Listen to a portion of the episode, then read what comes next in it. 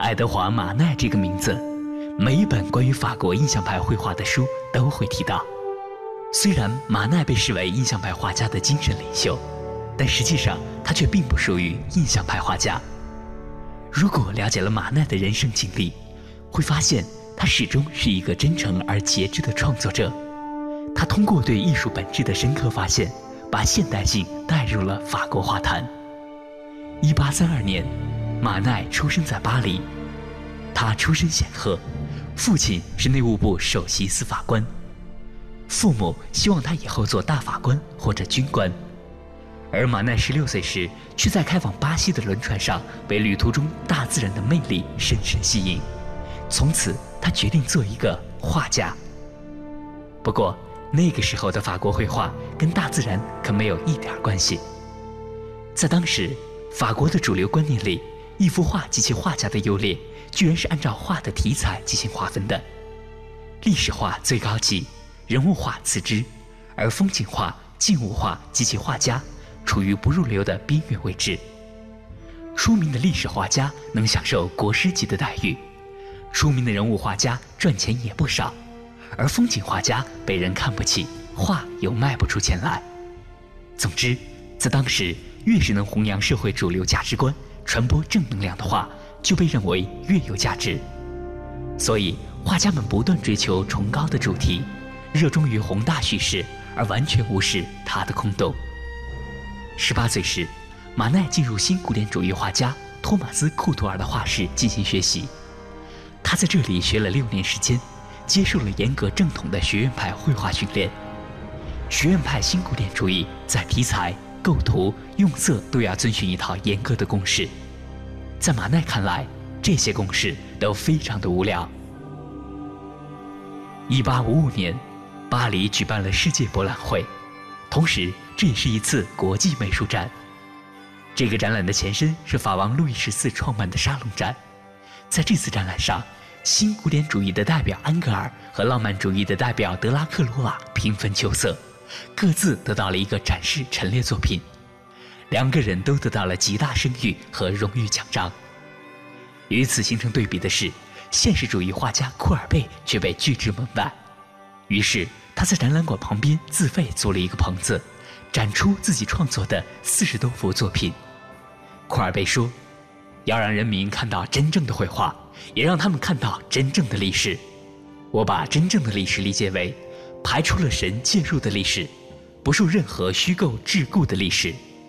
为了画出真实，画家的眼睛应该盯着现实，应该用自己的眼睛来观察，而不是想象。”马奈也说过类似的话：“我画我所见的东西，而不是他人看到的东西。”这一年，马奈还是库图尔画室里的学生。到了1857年，马奈离开库图尔的画室，四处游历。就在这一年，法国现代派诗人波德莱尔的《恶之花》正式出版，并因为这本书被罚款三百法郎，甚至被责令删除其中六首诗。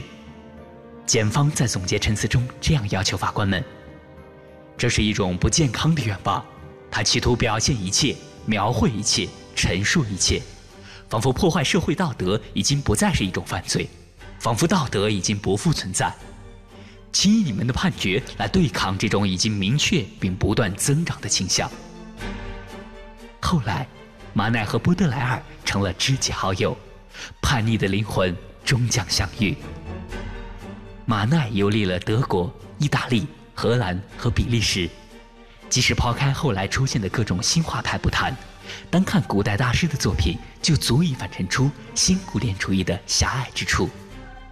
马奈在精神上从一开始就和新古典主义貌合神离，到后来干脆分道扬镳。因此，后来他送作品到官方沙龙参展时，运气也是时好时坏。我们刚刚讲到，马奈出生于一八三二年，是十九世纪非常重要的一个画家。那，呃，在与马奈同时期的作家，他们都在进行着一种什么风格的创作呢？那个时候呢，很多还是古典的，画的很就正统的。在沙龙，沙龙是当时展示、定期展示艺术和展示那个就是艺术家成就，当时这些画师的成就的最。官方的这么一个平台。沙龙里面更多的还是非常经典的，画的很细致，然后很媚、很美的那些古典的一点艺术品。后来。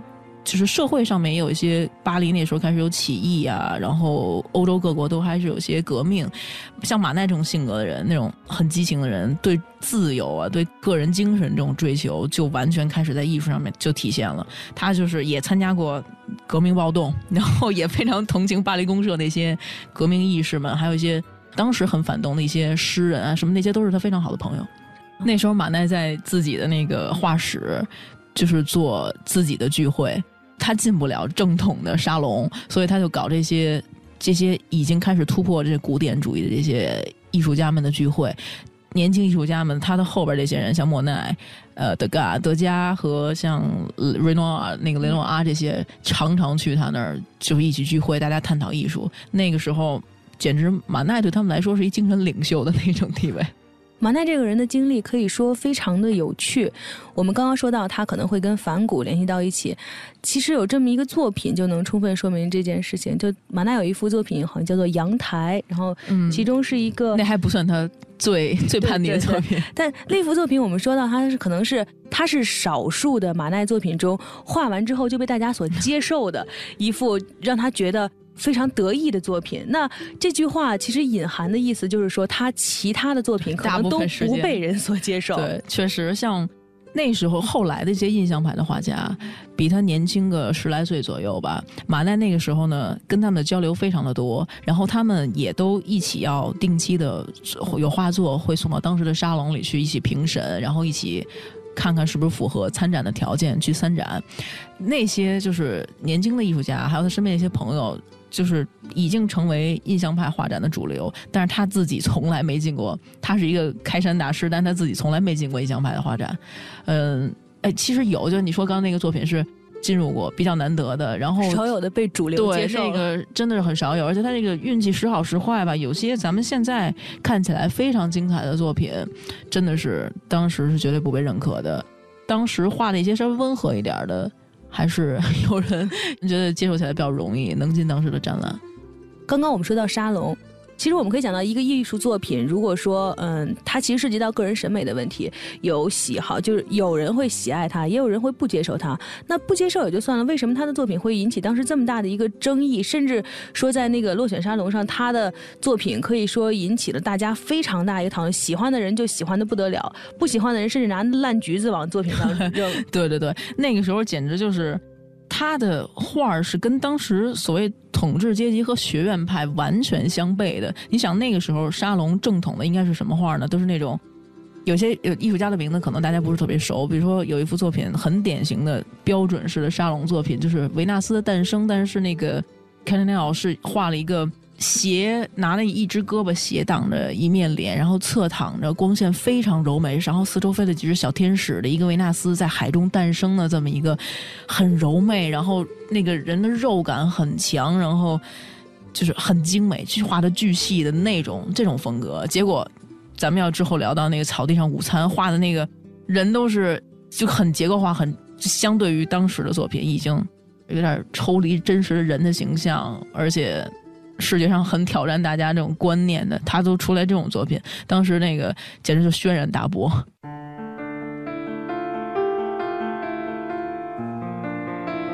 您现在正在收听的是凡尘工作室全新节目《跨越时空的艺术碰撞》，精彩稍后继续。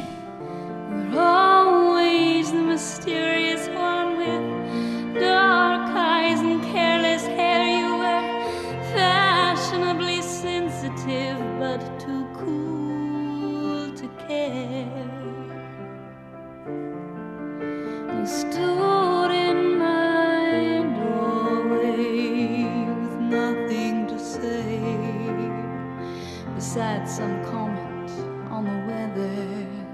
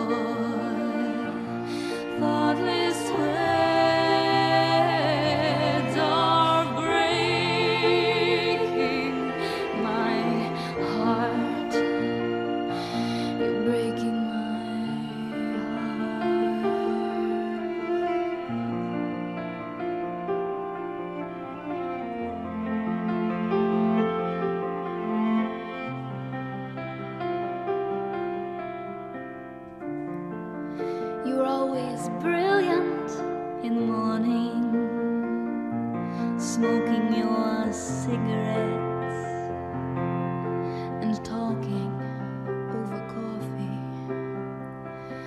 Your philosophy's an art, Baroque moved you, you loved Mozart, and you'd speak of your loved ones as I close.